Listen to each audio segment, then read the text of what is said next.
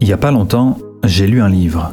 C'était Notre jeunesse de Charles Péguy. Et en le lisant, je me suis demandé si Charles Péguy, c'était pas quelqu'un qui pouvait réconcilier gauchias et droitardé. En gros, quelqu'un qui pourrait mettre tout le monde d'accord. Ou si au contraire, c'était quelqu'un avec qui personne ne pouvait être d'accord. Bon, je vous explique.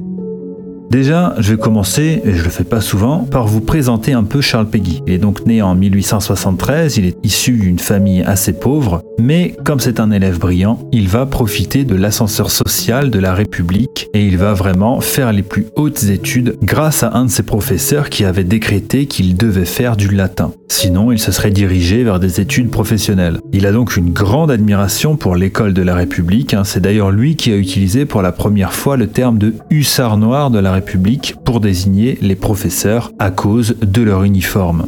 En général, on a tendance à diviser la vie de Peggy en trois périodes. Sa période socialiste, sa période patriote et sa période catholique. Le livre dont on va parler aujourd'hui se situe donc plutôt entre les deux dernières périodes. Parce que oui, vers la fin de sa vie, Peggy a trouvé la foi en la religion catholique. Même s'il considère qu'il avait déjà eu la foi non pas en une religion, mais dans le socialisme. Mais surtout, Peggy, c'est un poète mort au combat. Je ne sais pas si vous voyez, un poète mort au combat. C'est la quintessence de l'esprit français. Et il n'est pas mort en se planquant, mais bien en menant ses troupes. À la fin de cette vidéo, je vous proposerai d'aller voir un court témoignage d'un soldat qui a combattu aux côtés de Charles Peggy. Mais avant de rentrer dans le vif du sujet, on va dire un petit mot sur le style très particulier de Peggy, surtout pour l'époque. Vous savez qu'en français, en général, les répétitions, on n'aime pas ça. Les répétitions, on fait tout pour les éviter. Mais Charles Peggy, lui, il aime bien ça, les répétitions. Alors il fait beaucoup de répétitions.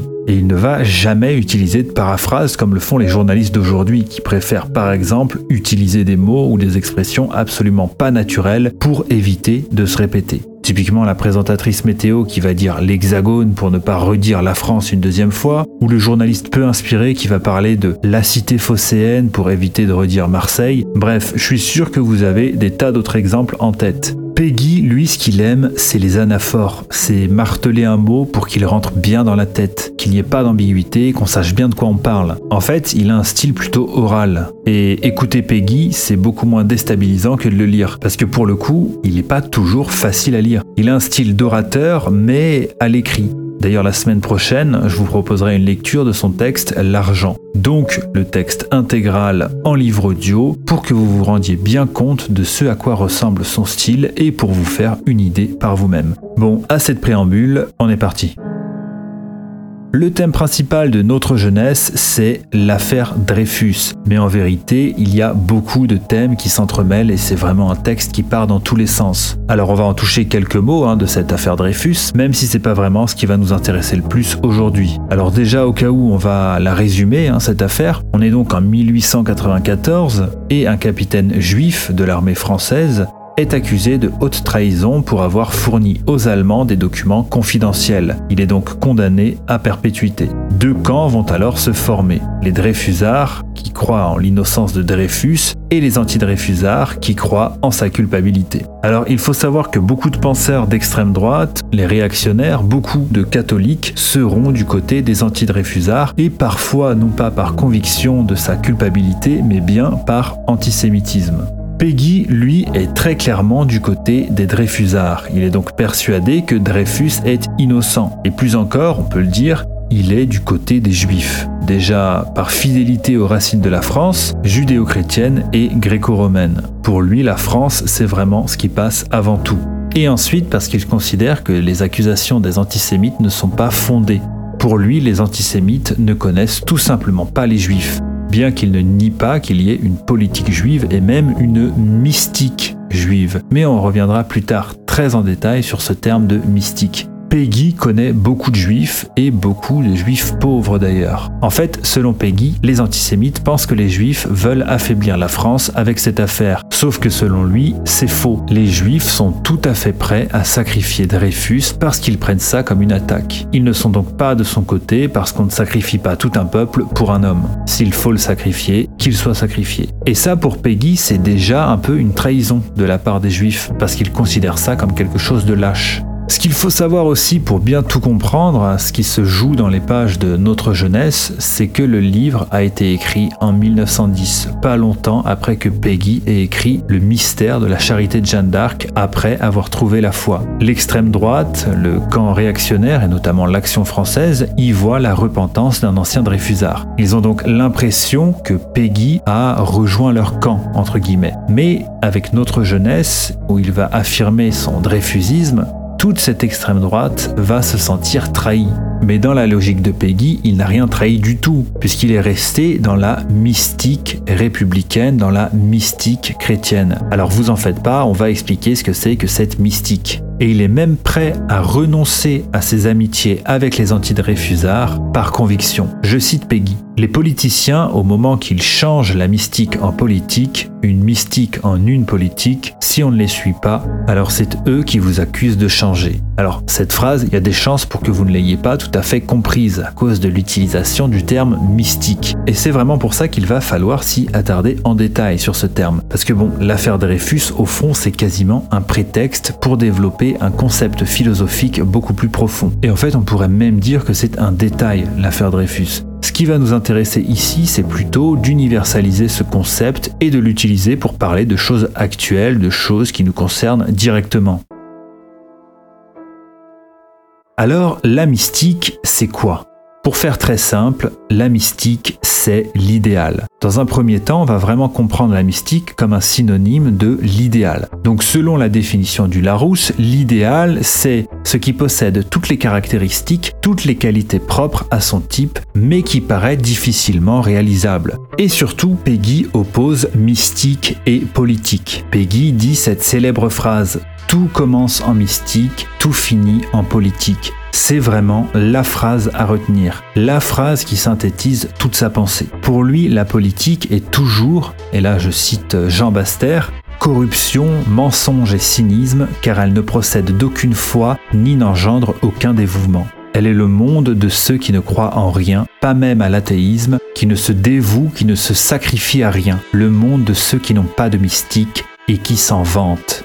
Donc, Peggy différencie l'idéal, la mystique, de son application concrète, la politique. Il dit La mystique se dégrade en politique, mais la politique n'est que l'application de la mystique. Ça veut dire que la seule manière de rendre réel un idéal, de lui faire prendre forme, c'est la politique. Mais que la politique a presque toujours comme effet de pervertir cet idéal. En d'autres termes, atteindre un idéal, une mystique par la politique, qu'elle soit chrétienne, républicaine, royaliste, socialiste ou communiste, qu'importe, si ce n'est pas impossible, en tout cas, ça ne s'est jamais vu. La politique, c'est la mort de la mystique. Et c'est effectivement vérifiable. Hein. Pensez à n'importe quel courant politique et observez la différence entre le projet et ce qui se fait dans le réel. Maintenant, on va pouvoir donner une définition plus complète de la mystique. C'est la conviction profonde, les valeurs incarnées, c'est la morale, c'est l'idée pure et désintéressée. La mystique, c'est l'idée dans toute sa simplicité. Mais si on pense comme un politicien, justement, c'est quelque chose de naïf, de presque puéril, quelque chose dont il faut se débarrasser. Et Peggy écrit en gras L'essentiel est que dans chaque système, la mystique ne soit point dévorée par la politique à laquelle elle a donné naissance. Parce que c'est ça le truc, la politique est toujours une trahison de l'idéal.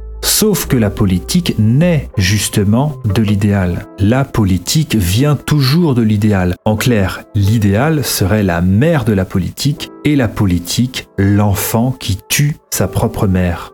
Et on va donner des exemples très précis et actuels de la trahison de la mystique par la politique. Pour le républicain par exemple, la mystique républicaine, ça consiste à rêver d'un monde plein de valeurs universalistes, d'égalité et du règne de la raison. Et c'est très beau. Mais dès que cette mystique s'est incarnée dans la réalité, les valeurs universalistes ont mené à la colonisation et à toutes les horreurs que ça implique. De même, l'idéal égalitariste devient cette école républicaine actuelle qui, sous prétexte d'une recherche de l'égalité, va abaisser le niveau, donner le bac à tout le monde et donc lui faire perdre toute sa valeur, et au final renforcer encore plus les inégalités. Parce que les très riches, eux, peuvent mettre leurs enfants dans les lycées où on exerce encore de l'autorité et où l'on recherche l'excellence et où on ose demander des efforts aux élèves. Avant, il y avait les bons et les mauvais élèves, aujourd'hui, il y a ceux qui vont à Henri IV et les autres. Ce qui n'a pas toujours été le cas. Hein. L'école républicaine a été l'une des meilleures du monde. Et Peggy l'aime profondément, cette école républicaine, qui lui a d'ailleurs permis d'échapper à sa condition, parce qu'il venait à la base d'une famille très pauvre.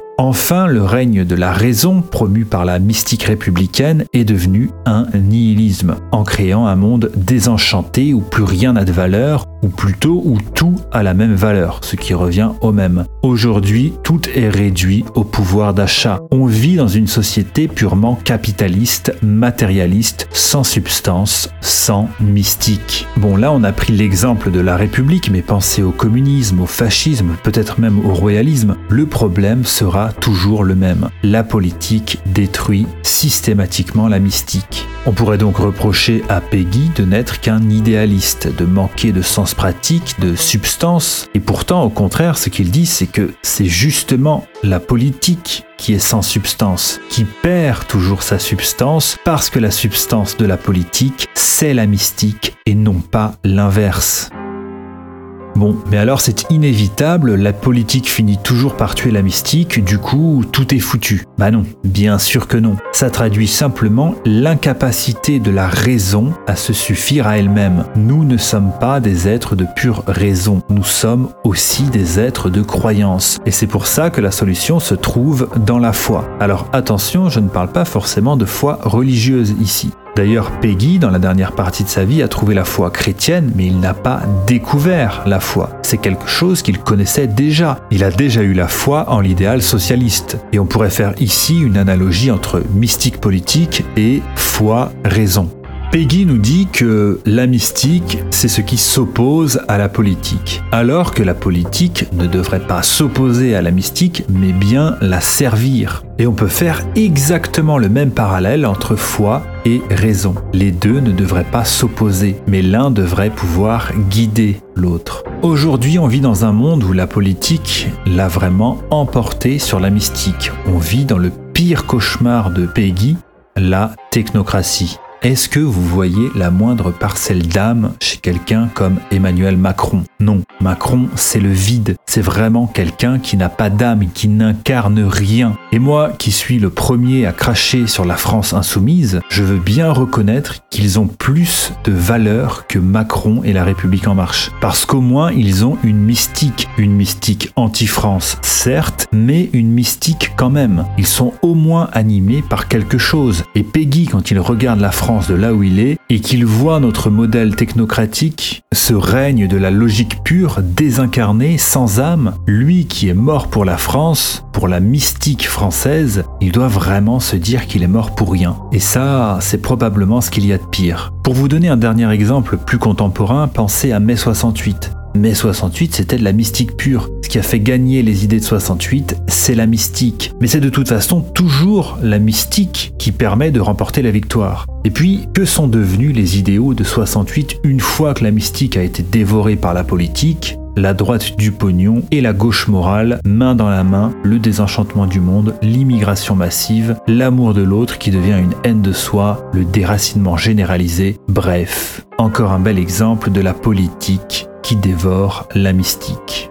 J'ai affirmé plus tôt que nous n'étions pas des êtres de pure raison, que nous sommes aussi des êtres de croyance. Et cette religiosité qui s'est perdue avec la chute du christianisme doit bien s'exprimer quelque part. Et pendant un temps, la République a été ce quelque part. Mais aujourd'hui, il n'y a plus rien. Ils sont quand même assez rares, hein, ceux à qui la République fait encore bouger un poil. D'ailleurs, Peggy évoque ce moment où il a remarqué que la jeunesse ne croyait plus en la mystique républicaine. Je cite des pensées qui étaient pour nous des pensées sont devenues pour eux des idées. Et à ce qui était pour nous, pour nos pères, un instinct, une race des pensées, est devenu pour eux des propositions. Ce qui était pour nous organique est devenu pour eux logique. Pour Peggy, l'intellectualisation fait perdre leur substance aux choses. Et Peggy, il y croyait à cette mystique française, à cette mystique républicaine. Il l'a vraiment incarnée. D'ailleurs, certains se sont peut-être demandé s'il n'y avait pas une contradiction entre le fait d'être aussi fervent républicain et donc laïque et aussi fervent catholique. Mais pour Peggy, la mystique chrétienne et la mystique républicaine vont ensemble parce qu'elles sont toutes deux issues de la race ou de la lignée si vous préférez. Et plus intéressant encore, dans un sens, il considère que la laïcité protège la mystique chrétienne. Parce que ce qui a tué la chrétienté, c'est la politique de l'Église. C'est donc la perversion de la mystique chrétienne par la politique. Comme toujours, la politique a dévoré la mystique. Et donc, la laïcité, en dégageant le catholicisme de la politique, protège sa mystique en l'empêchant de se pervertir. Charles Péguy, c'est aussi un anti-moderne. Pour lui, ce monde moderne auquel il s'oppose, c'est la promesse non tenue du socialisme auquel il a adhéré plus jeune. Pour lui, le parti socialiste de son époque est composé exclusivement de bourgeois intellectuels et ça n'a pas beaucoup changé depuis. Pour Peggy, le monde moderne, c'est le monde de ceux qui ne croient plus en rien, qui n'ont plus de mystique. C'est un monde capitaliste et bourgeois, un monde de l'écrasement du travail humain, du travail individuel par le capitalisme industriel et commercial. Pour Peggy, nous étions une race de travailleurs et avec la modernité, on a perdu le goût du travail. Peggy dit, c'est en effet la première fois dans l'histoire du monde que tout un monde vit et prospère, paraît prospérer contre toute culture et on a vraiment atteint l'apogée de cette situation aujourd'hui. D'ailleurs, pour Peggy, le mot moderne et le nom de Jaurès sont des insultes. Il déteste Jaurès parce qu'il considère que c'est lui et Hervé qui ont fait de l'affaire Dreyfus de l'anti-France, de l'anti-catholicisme et de l'anti-patriotisme. Il les accuse d'avoir déshonoré la cause et c'est marrant parce qu'aujourd'hui, ceux qui se réclament de Jaurès ce sont des gens comme Louis Boyard ou Alexis Corbière et toute cette engeance de chez LFI. Et pour faire un autre parallèle avec notre époque, un jour Assa Traoré, la sœur du violeur délinquant multirécidiviste et criminel, a déclaré que la mort d'Adama Traoré était la nouvelle affaire Dreyfus. Bon, c'est déjà comparé un coupable et un innocent, mais ce qu'elle garde surtout dans l'affaire Dreyfus, c'est l'idée de blâmer la France, c'est l'idée que l'affaire Dreyfus a fait du mal à la France. On a maintenant toutes les clés en main pour répondre à la question que je vous posais au début. Est-ce que Peggy peut réconcilier gauchias et droitardé? Parce qu'après tout, il est cité et admiré par des gens dont les idées sont souvent radicalement opposées. Eh ben, Peut-être bien. Peut-être que les termes du contrat pour la réconciliation sont à chercher du côté de chez Peggy. Parce que pour Peggy, ce qui compte le plus, ce qu'il met au centre de tout, c'est la France c'est la race française, le peuple français. Alors on fait attention avec le mot race aujourd'hui, mais Peggy l'utilisait énormément. À l'époque, ce n'était pas un mot tabou. Le racisme et l'antiracisme et toutes les idéologies qui en découlent n'étaient pas encore passées par là. Ce qu'il appelle la race, c'est la lignée, l'héritage, le groupe auquel il appartient, enfin bref, le français. D'ailleurs, si lui-même est républicain, il n'est pas non plus franchement un opposant à l'ancien régime. Peggy, c'est quelqu'un qui prend tout en compte. Il se veut autant héritier de la monarchie que de la République, et autant de la laïcité que du catholicisme. Peggy, dans un sens, il a choisi de ne pas choisir. Pour lui, être purement républicain et rejeter l'ancien régime et tout son héritage, ça n'a aucun sens. Rejeter la République et ne reconnaître que la monarchie, ça n'a aucun sens non plus. Peggy, il prend tout. Toutes les cultures françaises, toute la culture française. Peggy, c'est une synthèse de ce qu'est la France. Il se revendique autant des Lumières que du catholicisme. Et il n'y voit pas de contradiction, mais plutôt un père et une mère, une complémentarité. Et dans un sens, on peut dire que Peggy est républicain uniquement parce qu'à ce moment-là, la France est républicaine. Parce qu'en vérité, il est bien plus que ça. Il est français. Il croit en la mystique française. Et pour lui, que ce soit les républicains ou les monarchistes qui l'emportent, ça n'a aucune importance. Ce qui compte, c'est que l'un comme l'autre soient capables de conserver leur mystique dans leur politique. Mais pour Peggy, au fond, le régime n'est qu'un outil. Ce qui compte, c'est le peuple, c'est ce qui fait l'âme du pays. Peggy dit Le combat n'est pas entre les héros et les saints,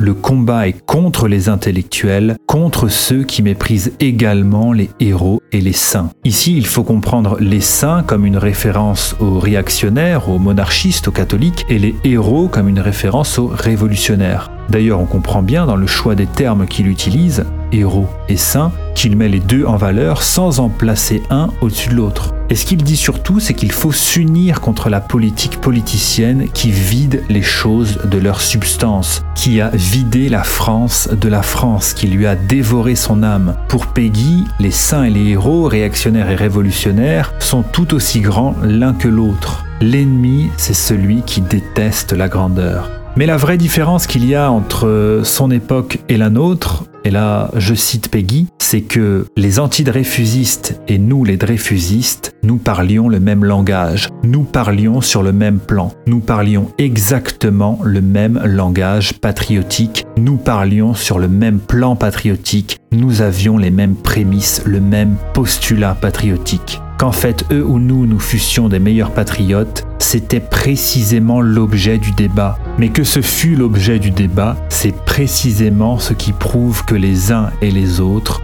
nous étions patriotes.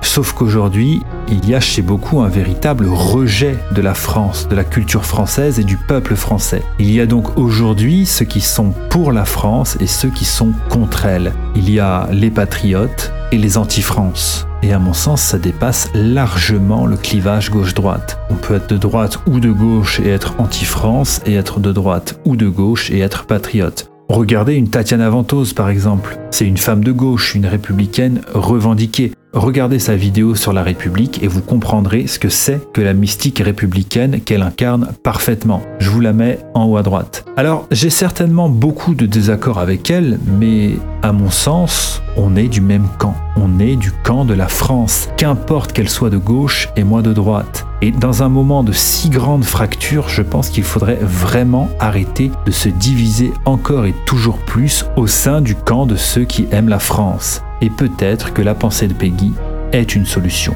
Parce que ce que nous dit Peggy, c'est que ce qui compte, ce n'est pas la gauche, la droite, les monarchistes, les républicains, les héros ou les saints. Ce qui compte, c'est la France, la France elle-même. Mais comme gauche et droite se sont tous les deux perdus en politique, ni l'un ni l'autre n'ont su s'accaparer Peggy. Et c'est peut-être précisément parce qu'ils représentent ce qui leur manque à tous les deux, une mystique. À la semaine prochaine.